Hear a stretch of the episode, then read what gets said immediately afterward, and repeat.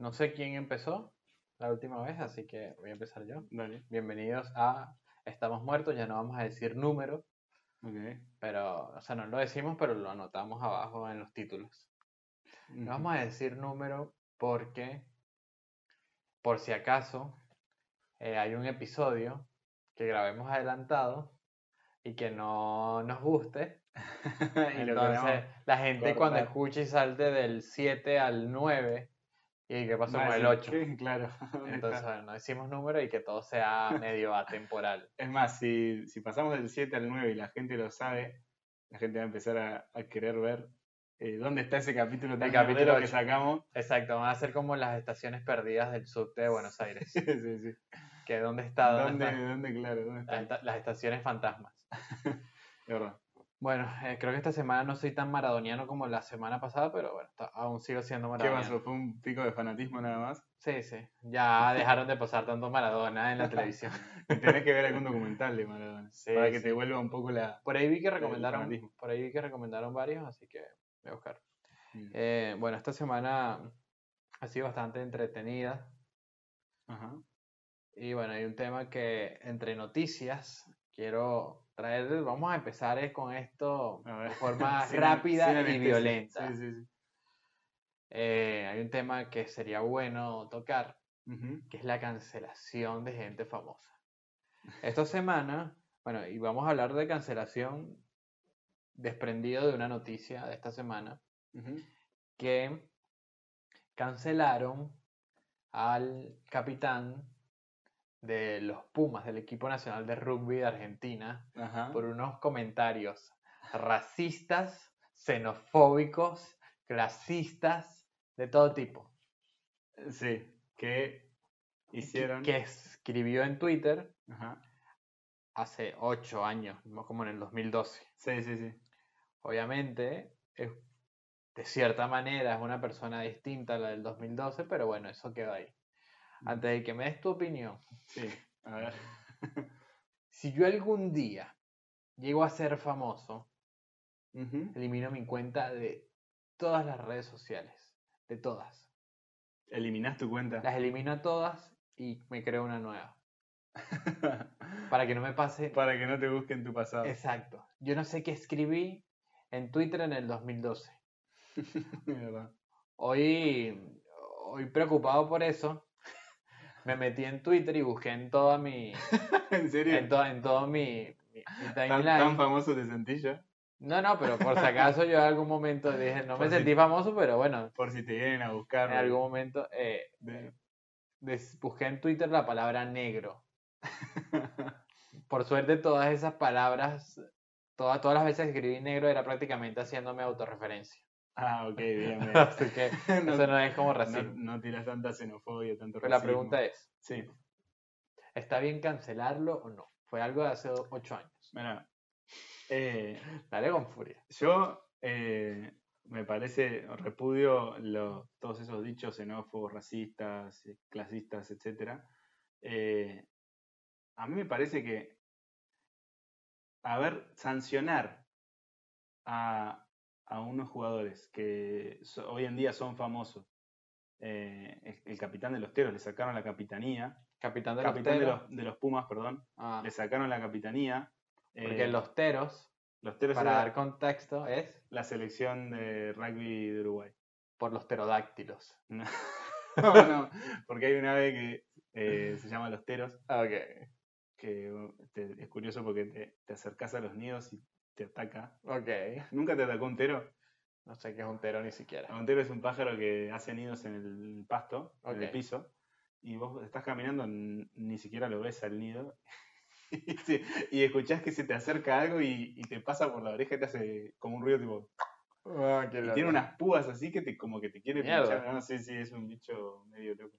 Bueno, eh, volviendo ahora a los Pumas.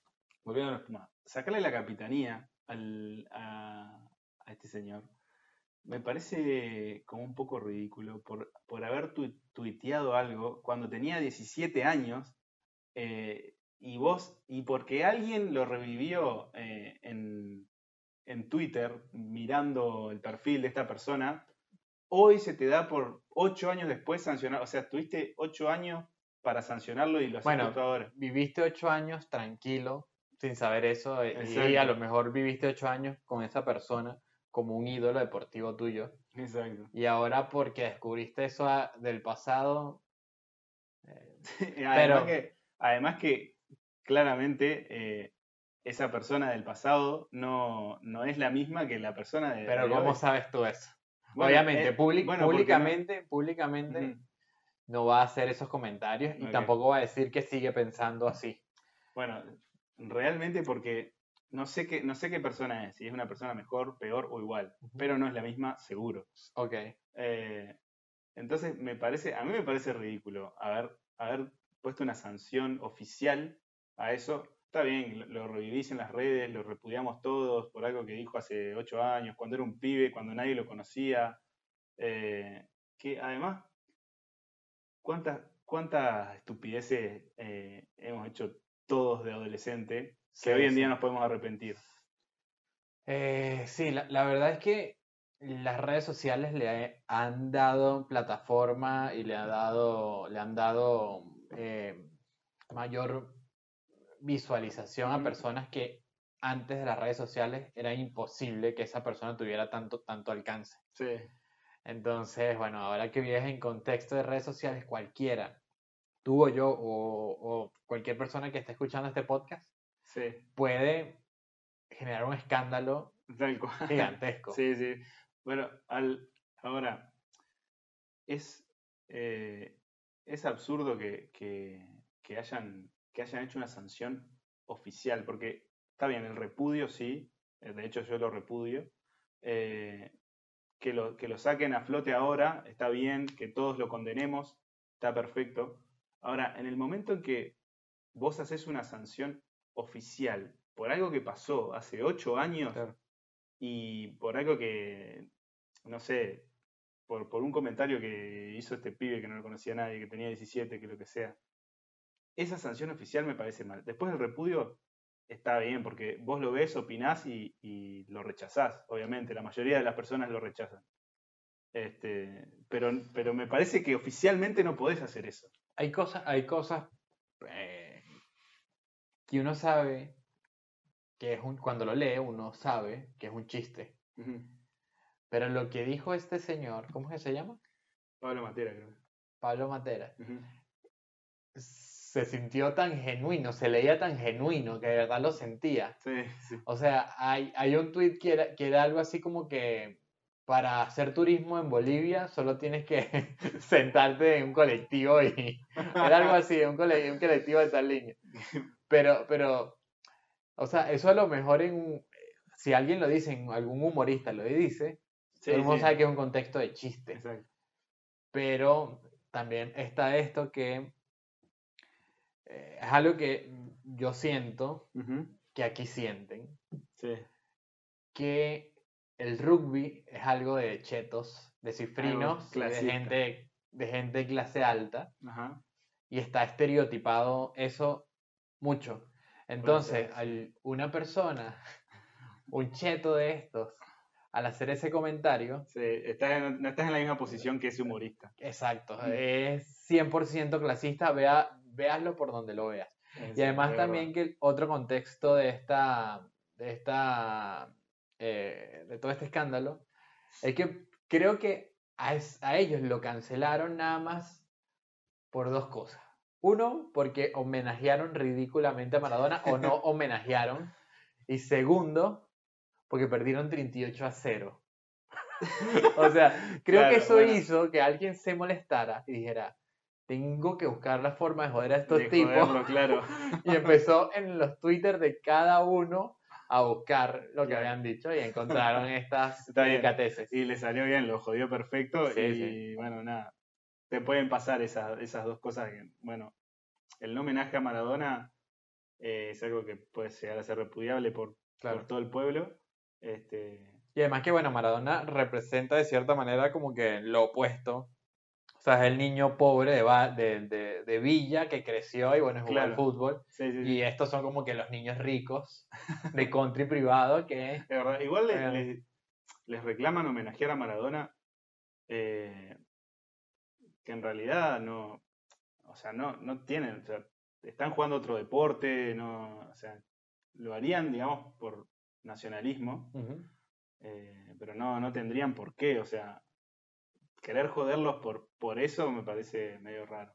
Hubiera sido genial que lo homenajeen por, por respeto al deporte también y a la competición y al país. Pero nada, no sé si era su obligación. Y después que hayan perdido 38 a 0 es una circunstancia. Fue una combinación de cosas que. Pero a, alguien molestó eso, sin duda. Y alguien se molestó y, y, sacó eso y lo jodió, seguro que lo jodió. Ahora me parece que te hace perder total confianza como institución, ver todo este revuelo, esta tendencia y decir, ah, tengo que sancionar a este tipo. Claro. Porque me están presionando, porque hay una tendencia, porque. O sea, ¿qué, tipo de confiabilidad te puede dar una institución así? Bueno, la verdad es que me parece justa su sanción. o sea, ¿te parece justa? Sí, porque siento que no deberían haber como medias tintas en, algunas cosas y bueno, y con el tiempo él se puede redimir. O sea, yo creo que o sea, puede, hacer un discurso, un discurso que diga, me equivoqué y pagué. La pelota no se mancha. Puede decir eso y listo. Claro, sí. Lo correcto sería que el, tipo obviamente se vio súper perjudicado antes de la sanción, que se presente públicamente y que dé disculpas, eh, que explique la situación, que, que dé contexto sobre esos tweets que hizo, que, y bueno, que se disculpe por lo, por lo xenófobo, lo racista de, la situación. Claro la sanción, creo que como institución me parece ridículo hacer eso. Si él tuitea hoy esas cosas y lo sancionan, está perfecto. Pero que una institución se deje llevar por este sensacionalismo me parece ridículo. Te, vemos eh, lo siguiente. Quizás son eh, tweets con niveles distintos, pero los tweets de la faraona. Faraón, la faraona, un tipo se llama Martín Sirio, que tiene un personaje que se llama la faraona, y que eh, como en el 2013 también, hace mucho tiempo, cuando no era tan famoso, lanzó tweets que tú los lees y esto es pedofilia, o sea, haciendo, haciendo referencia a niños a los que él le daba clase de, forma sexual. Claro. Creo que nunca cometió el delito de... Eh, Creo que no de em, violar a algún niño de esos. Pero es, es repudiable todo lo que, todo lo que colocó. Obviamente. Entonces, creo yo que a los dos tienes que cancelarlos. O sea, podés. Uno es xenofóbico, clasista, horrible. Podés eliminar esos tweets. Eh, ¿Pero qué, qué, le pasó a la faraona con eso?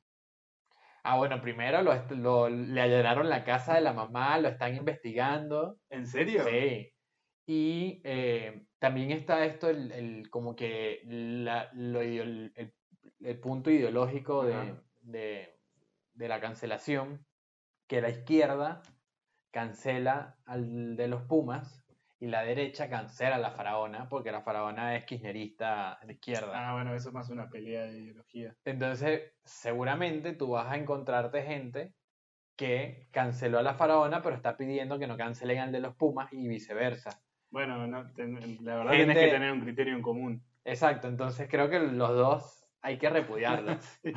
Ah, yo, yo creo que eh, obviamente es repudiable todo, eh, pero no puedes perseguir, allanarle la casa a una persona por algo que dijo cuando tenía cuántos años. No, bueno, tenía como 25 años, mucho. Bueno, tenía mucho. Sí, creo que sí está bien que te la allanara. Pero, no, pero no puedes allanarle la, buscar algo que dijo una persona, ni siquiera tenés pruebas de que cometió un delito. Sí, sí, sí, bueno. Y hacer ese tipo de cosas. Tipo, te pueden buscar un tuit tuyo que hiciste hace no sé, imagínate que le hayas dicho negro a alguien cuando googleaste, ¿qué haces? ¿Lo tenés que borrar asustado porque te van a venir Bueno, por eso, por eso, yo eliminaría todas mis redes sociales si algún día yo a ser famoso. Pero está mal tener esa paranoia, no, puede venir nadie a buscarte por algo que dijiste hace 10 años. De cierta manera, obviamente. Además que tenés libertad de expresión. La, libertad de expresión es algo que tenemos. La moral, claro.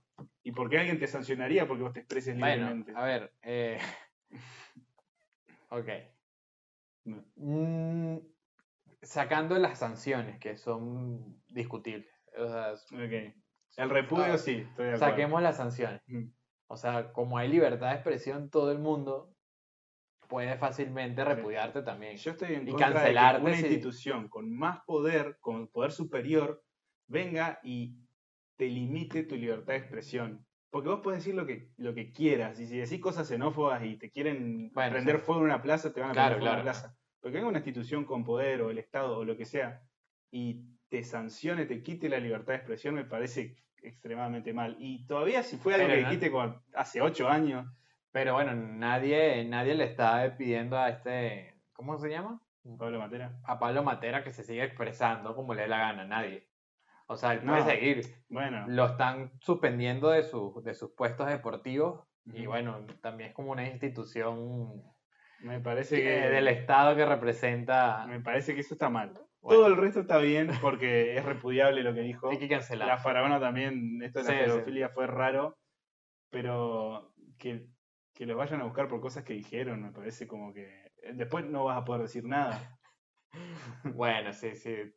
Se puede torcer a eso, pero igual hay que echarle un ojito, por lo menos a lo de la faraona. Además, sí, bueno, está bien. Pero además después, ¿quién decide qué se puede y qué no se puede decir? Bueno, si dices cosas, por lo menos las leyes. Hay países que han desarrollado un conjunto de leyes antidiscriminación, Ujú. anti xenofobia, anti, bueno, anti- antidiscriminación en general, Sí. que se supone que esas leyes son un marco legal sobre cosas que no deberías decir en público.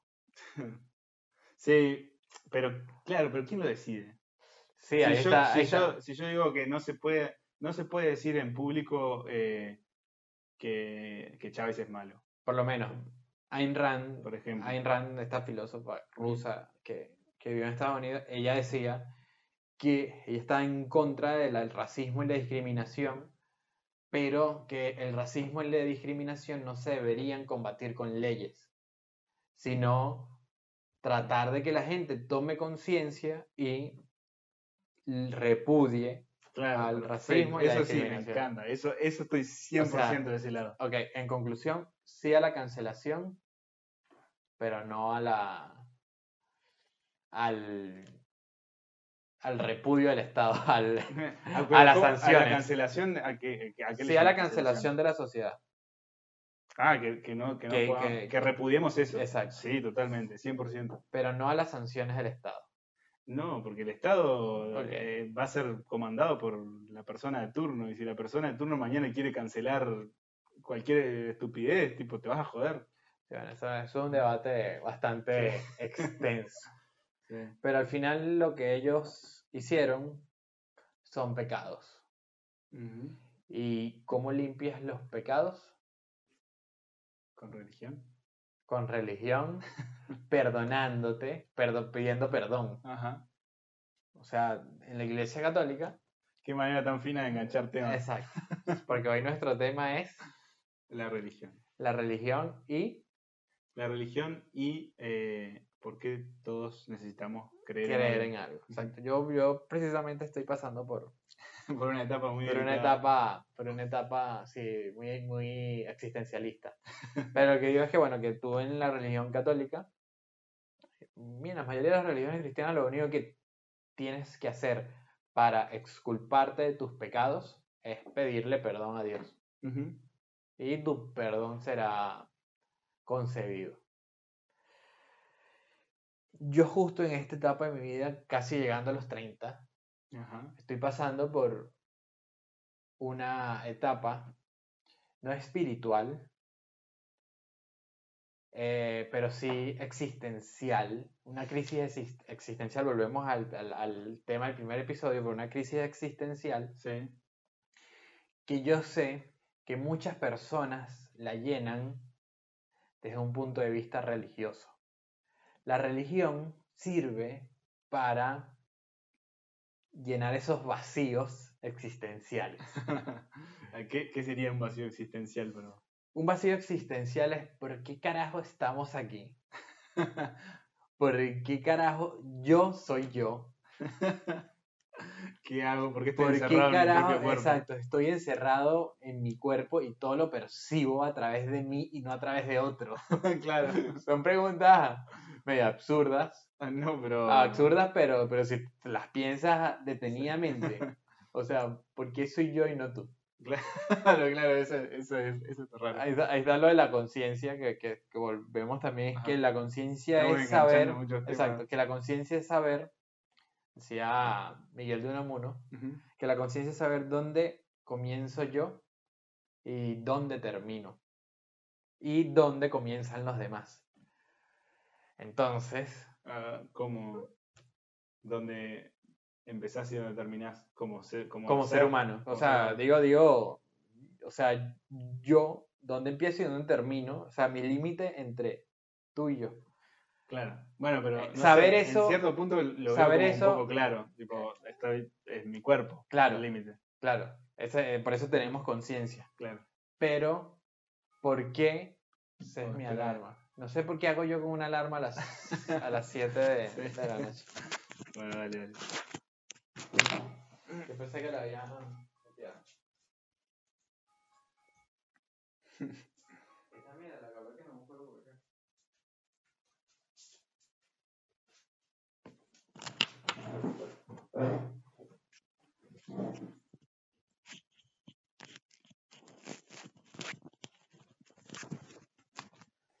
Ajá. Listo. Son una alarma en el teléfono y la fui a apagar.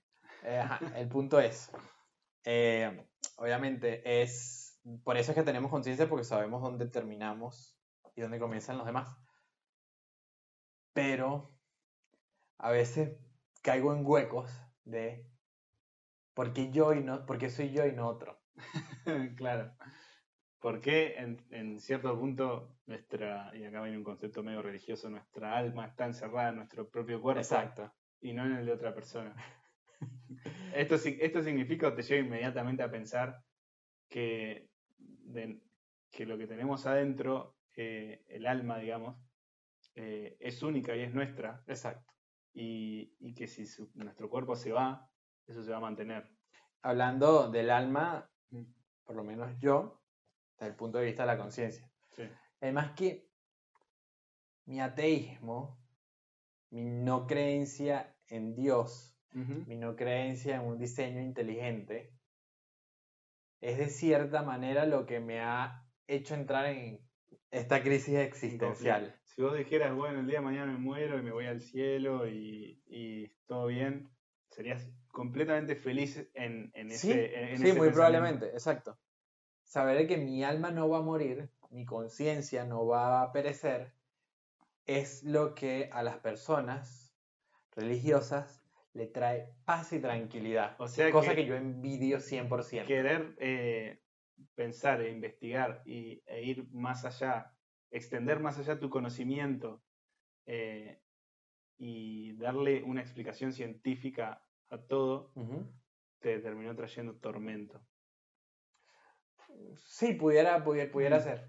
Además que yo también últimamente eh, concilié con la idea que está bien tener sentimientos irracionales. O sea, que está bien y es natural que todos tengamos sentimientos que no tengan, o sea, que, que sean 100% irracionales. Como por ejemplo, eh, la creencia en Dios es un sentimiento irracional porque, o sea, si tú tratas de buscarle razón a todo esto, nunca lo vas a encontrar. Es algo 100% irracional, pero está bien tenerlo. Sí, sí. Entonces, bueno, está esto de, de cómo la religión y ciertas narrativas vistas de cualquier índole le traen paz y tranquilidad a la persona. Es verdad. Le traen Pero, sosiego. ¿Por qué? Paz y tranquilidad. Porque saben que no van a morir. Es, es, Porque es tienen una esa preocupación certeza. con, con el tema de la muerte. Porque la fe, ¿qué es? La fe para mí es certeza en el futuro. Certeza en el futuro. Es verdad. O sea, tú no tienes... No tú tenés no- explicación, pero lo crees. exacto, tú no puedes tener fe sobre el pasado ni sobre el presente. O sea, tú tienes certeza sobre el futuro. Exacto. Y Que es una certeza que, que Que es irracional lo también. decidís vos que sea cierto, Y es, y es algo es irracional. algo o que vos creés, pero la, la certeza esa que vos sentís es como que incomprobable también. Exacto. Mm. No tiene forma de. Entonces, bueno, ahí está. Ahí está tu dilema. Está, está el dilema del que envidio a, a todas estas personas religiosas y también está esto que tú dices que quizá creer, eh, o sea, porque quizá el ateo, bueno, creo que no, el, el ateo no cree que lo sabe todo, Ujú. sino que más bien duda mucho, Sí. o sobre todo el agnóstico. Ujú.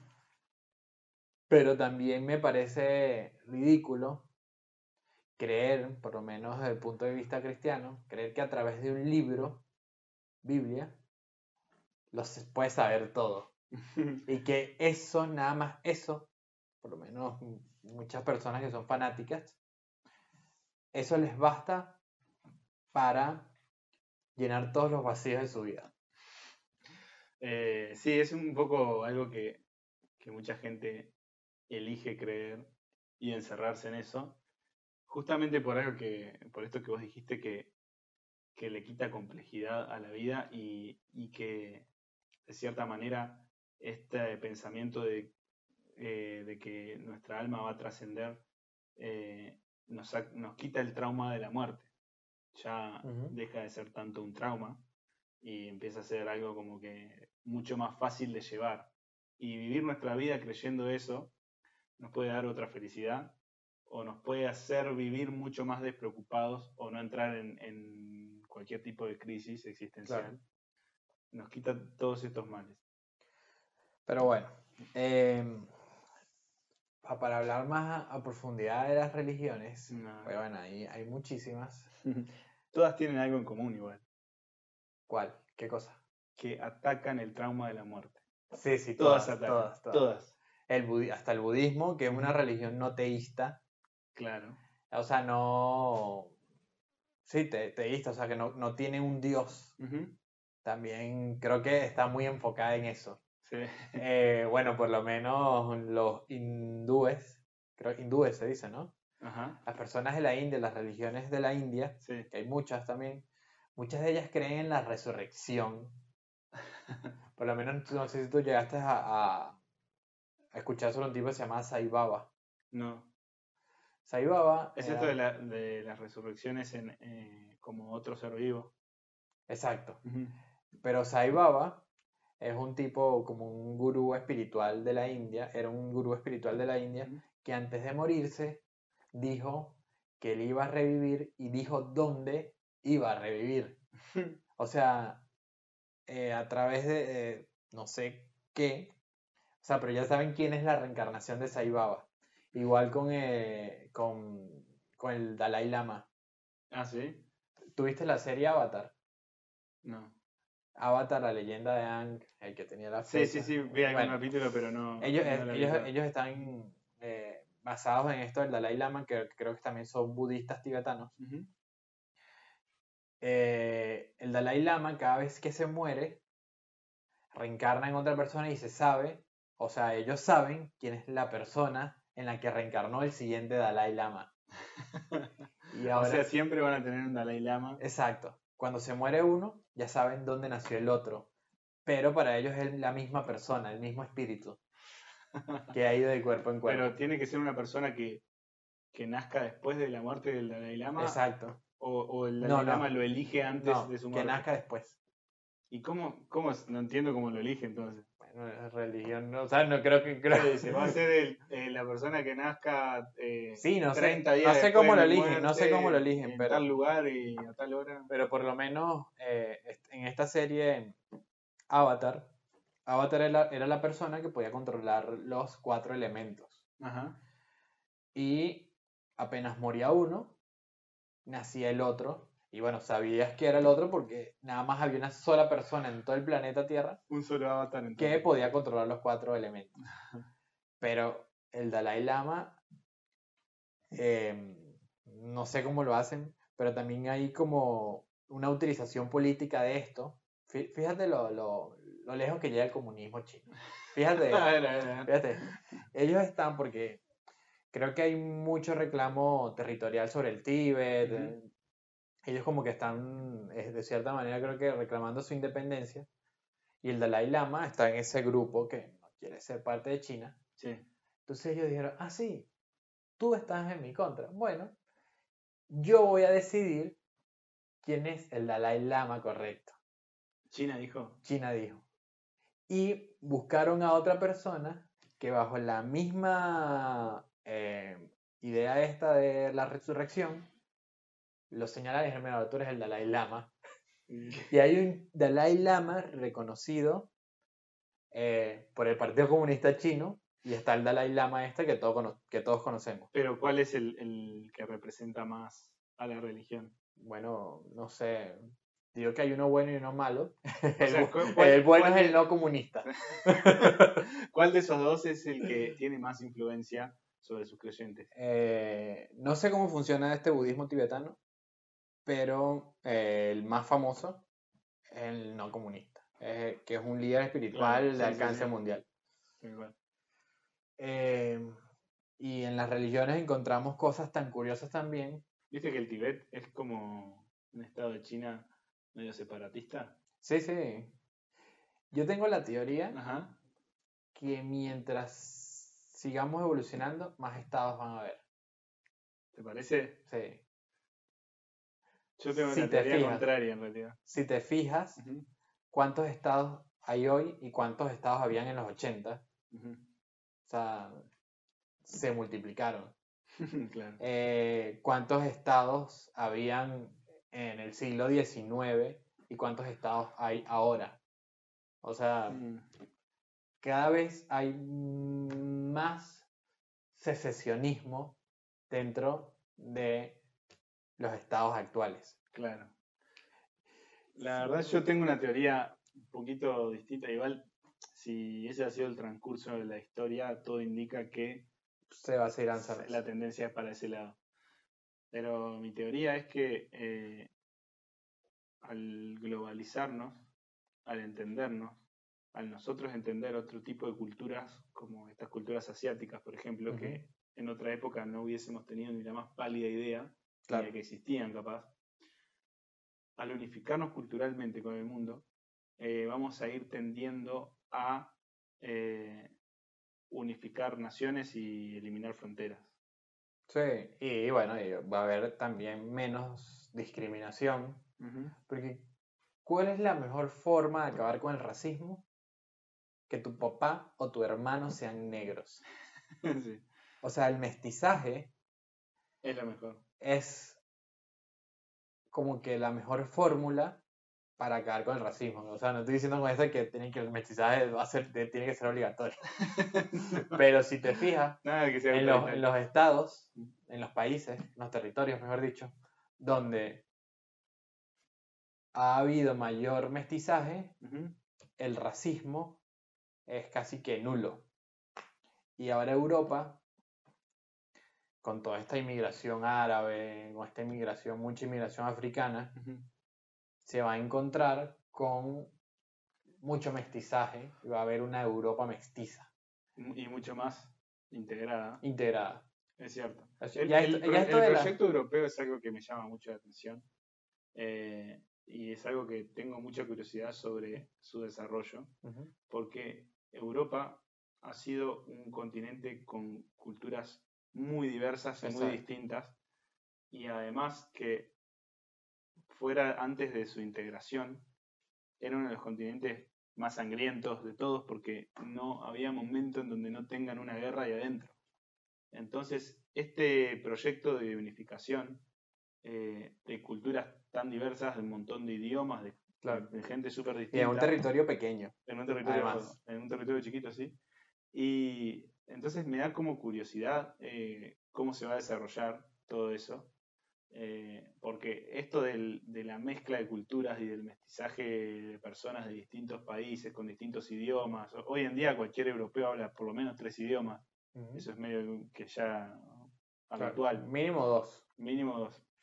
Y entonces me da como curiosidad eh, hacia dónde va a ir a parar eso. A mí, a mí me da que va a buen puerto y a una unificación y además que esta unificación le da a- al europeo eh, mucho más influencia en el mundo. En vez de ser un país suelto, eh, Sí, bueno, uno- pero hoy, hoy casualmente estaba pensando eso, por lo menos España. España con Franco era un país pobre. sí, Eh, España sin Franco e integrado a la Unión Europea, por, por más que el carácter de los españoles sea muy parecido al, al nuestro, pues bueno, venimos de Sí. ellos, ajá, la, al estar en una unión de estados tan sólida y fuerte como la europea, sí, o sea, no tienes para dónde agarrar. O sea, cumples las reglas, te desarrolla bajo nuestras reglas, o bueno, o andate no por la pertenece, tuya, claro, exacto. Y vive en crisis toda tu vida. Sí. Entonces creo que de cierta manera eh, eso, eso ayuda muy positivamente a la evolución de los estados. Es cierto. Pero bueno, sí, esto que estabas diciendo de las lenguas, Ujú. eh, que como un territorio tan pequeño puede desarrollar tantas lenguas. No sé si sabías que el euskera, el- creo, creo que ese es el, el lenguaje oficial vasco, Ujú. España es el último, la última lengua aislada de Europa. O sea, es una lengua que no tiene conexión con ninguna otra lengua de toda Europa. ¿En serio? Algo súper loco. ¿Para qué te sirve? Para hablar en tu ciudad. En mi tu ciudad ya, exacto. Pero, pero y la gente lo, lo aprende, lo sigue Claro, usando. pero, pero me refiero a que el inglés, bueno, tiene conexión con el alemán, el español, con el francés, el italiano, el rumano, pero el euskera no tiene ninguna conexión con, con ninguna otra lengua, es algo súper loco. Y es un territorio pequeño de España. Em, pero sí, entonces, si cogemos todos entre todos, negro con... así se acaba el racismo. Exacto. Estoy de acuerdo. Estoy de acuerdo, 100% de acuerdo con eso. O sea, yo me siento el humano del futuro, que sos mestizo. porque soy mestizo, exacto. Pero es que al, al final, si las etnias prosperaban, porque era difícil eh, la comunicación entre territorios antes, Sí. ahora que la comunicación ter- entre territorios, o sea, tú puedes estar al otro lado del mundo en menos de un día, Es verdad eso. O sea, puedes irte hoy a China y tener un hijo chino mañana. Bueno, o sea, mañana no, sino en nueve meses. Hay, hay algo. En nueve meses. No sé claro. O sea, eso era una limitante que antes no podía. O sea, verdad, Mi abuelo- Poder podías, pero, pero te ibas a desprender totalmente de tu cultura. a lo mejor mi bisabuelo, por ejemplo, a lo mejor nunca en su vida vio un chino. Claro, exacto. Y hoy en día lo, lo, lo ves O en sea, es normal. Sí, sí, sí. Entonces esto hace que, que se acabe todo esto del... Es verdad. Hay algo, hay algo sobre, sobre eso que es muy curioso. Yo creo que en el futuro, eh, y esto tiene mucho que ver con la unificación cultural, ¿Mm?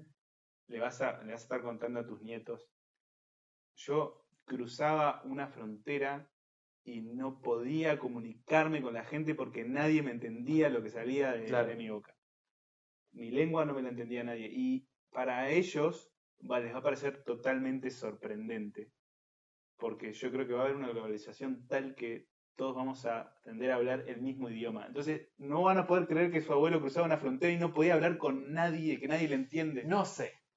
Yo Yo soy de la Creo eso. teoría Siempre y cuando Que- siga en pie la tecnología y la globalización, sí. Sí, pero si te fijas, eh, nosotros, por lo menos en Sudamérica. Cada país tiene, y también dentro del país, pero entre cada país existen palabras que son distintas, la fonética dentro de, o sea, la pronunciación de las palabras es distinta. Ajá. Y eso va a degenerar en nuevas palabras que se van a comenzar a crear debido a nuestro acento. Sí. La otra vez estaba viendo casualmente eh, un, era un artículo sobre qué pasaría si viajáramos de aquí a Alpha Centauri. O sea, hablaba sobre todo lo que nos necesitaríamos para viajar primero. Ujú. Segundo, cuánto tardaríamos. Eran miles de años. Entonces, si tú, imagínate que todos sean de habla inglesa. Le vas a dar la oportunidad a un lenguaje que en esa nave espacial que va a llegar a Alpha Centauri evolucione miles de años, creo que eran 60.000 años.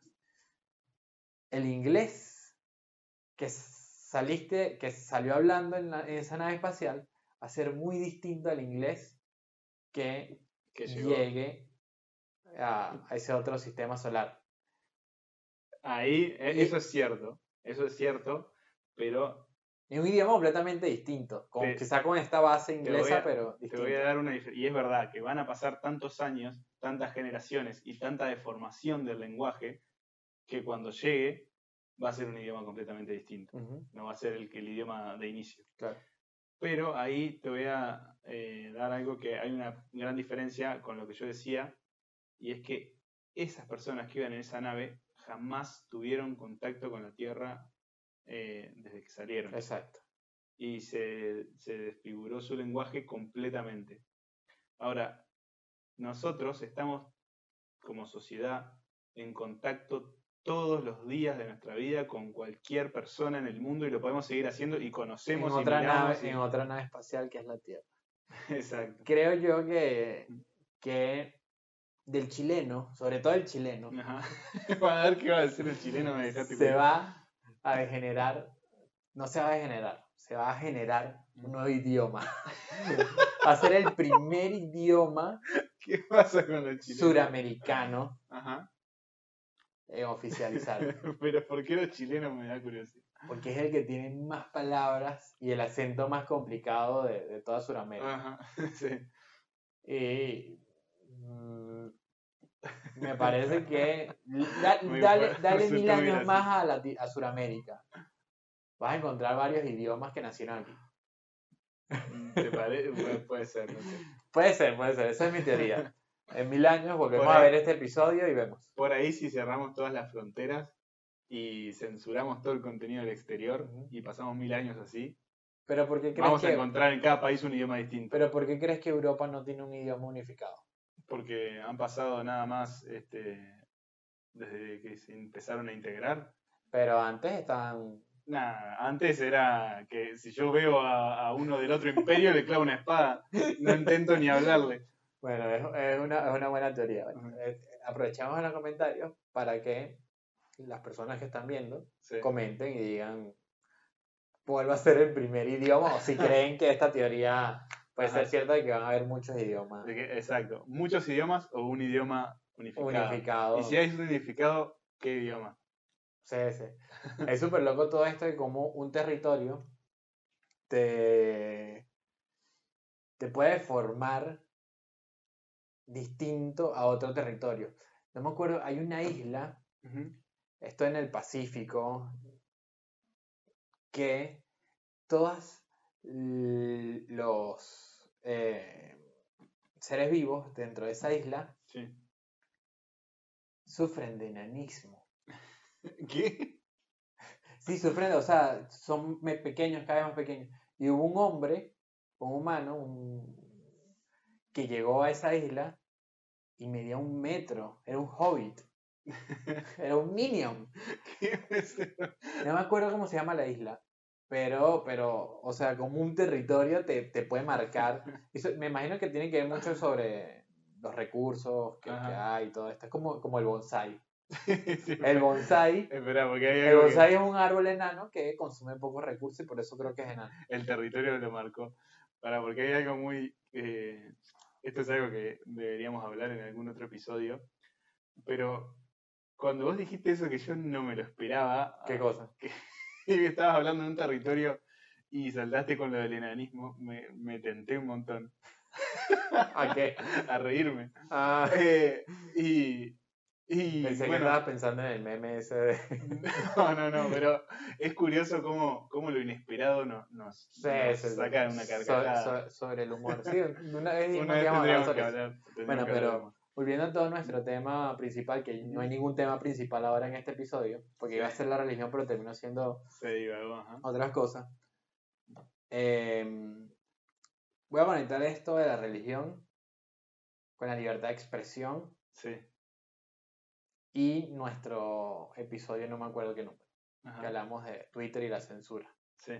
O sea, ¿por qué si nadie debe decirte lo que debes consumir, o sea, nadie debe imponerte lo que tú debes consumir, ¿no crees que de cierta, de cierta manera el Estado o los estados nos dicen qué es lo que debemos consumir? O sea, o qué es lo que debe, a través de la educación, qué es la verdad y qué es la mentira. Y te das el siguiente ejemplo. Los estados laicos, a los, en sus sistemas educativos, tienen un pensum de lo que debe ser impartido por sus maestros. Sí.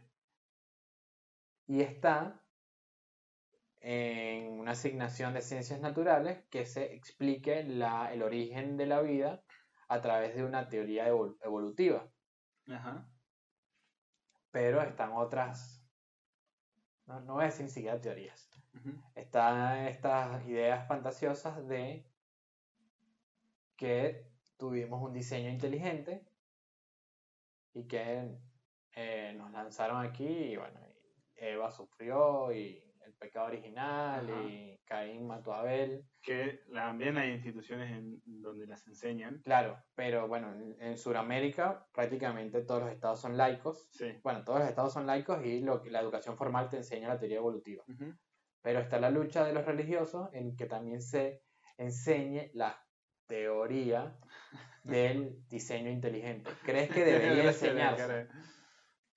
Eh, debería enseñarse el, diseño inteligente, pero en, base a qué religión?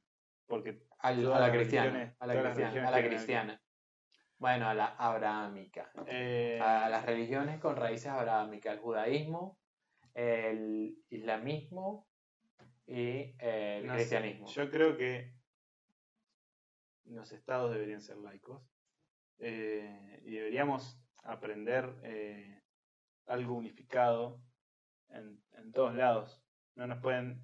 Me parece contraproducente que en un lugar, eh, en un país o lo que sea, públicamente te enseñen la teoría evolutiva y todo, y en otro lugar te enseñen no sé, en otro país, qué, tal religión es, Pero la, forma en la que se creó el mundo. La, la, lucha de estos religiosos es que se enseñen las dos como cosas probables. O sea, como que es muy probable este, pero también es muy probable esto. Claro, lo que tiene la teoría evolutiva es que, no está comprobada tampoco. pero es la que tiene mayor evidencia y en la que mayores, la mayoría de las personas que han estudiado esto, que además pero es que además sí se ha encontrado evidencia evolutiva, por lo menos de selección natural y todo esto. Es verdad, sí, sí. Em, o sea, todavía le seguimos diciendo teoría, pero eh, prácticamente es una ley a la que estamos expuestos todos nosotros. O sea, un humano dentro de 200.000 años va a ser algo completamente distinto. Claro. Entonces, eh, o sea, las mayores, las mentes que más han estudiado esto, llegan, eso es como lo de la vacuna. O sea, la, vacuna. del COVID. Ajá.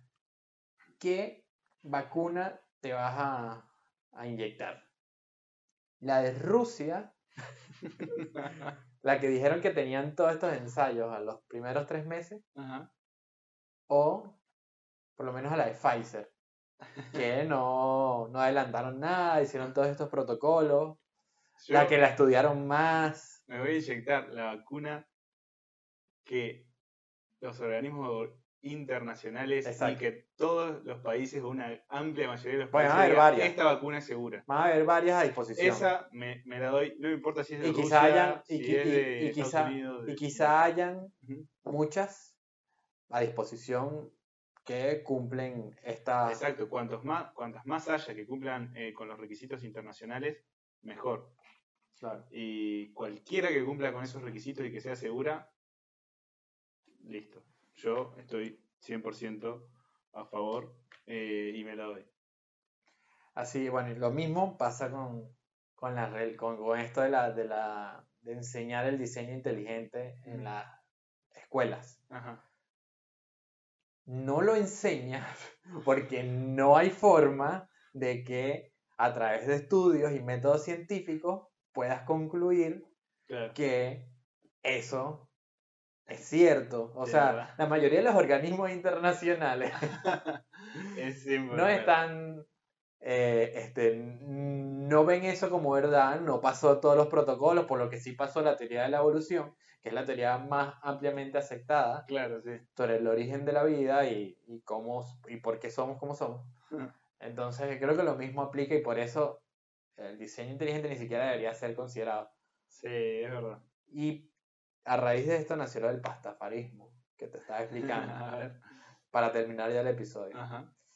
El, pastafarismo nació como una respuesta en modo de burla a estos requisitos de grupos religiosos que hacían las escuelas para que enseñaran diseño inteligente. Un tipo llegó y dijo, bueno, si le van a enseñar eh, eh, que Dios creó al humano a través de Adán y Eva, entonces enseñen lo que yo creo que es una pasta, alien, una albóndiga de una pasta alienígena eh, creó la vida en la Tierra. Claro. O sea, Enseñen ¿por lo qué que una sí creo. y por qué otra? Claro. O sea, las dos son fantasías. No tienen, exacto. no tienen fundamento científico ninguna de las dos. Enseñen cualquier cosa. Entonces, bueno, esa es, esa es nuestra reflexión final. Podemos concluir. ¿Y hay pastafaristas? Sí. Hay gente que, que cree y predica eso. En Australia no lo creen de forma dogmática, lo creen sí, lo, Lo predican de forma de sarcástica. burla, de forma satírica, exacto. Eh, hay un tipo en Australia que fue a tomarse la foto de su DNI Ujú. y se llevó un colador de pasta porque decía que él era pastafarista. Y bueno, y se lo dejaron, o sea, de su religión. sí, sí, sí. O sea, de su libertad de parecer un loco Claro. en su DNI. Así que bueno, suscríbanse. Eh, nos vemos en el próximo episodio. ¿Algo más para...? No, nada, la campanita. Ah, campanita. Y bueno, Y comenten lo que les dijimos que comentar. adiós.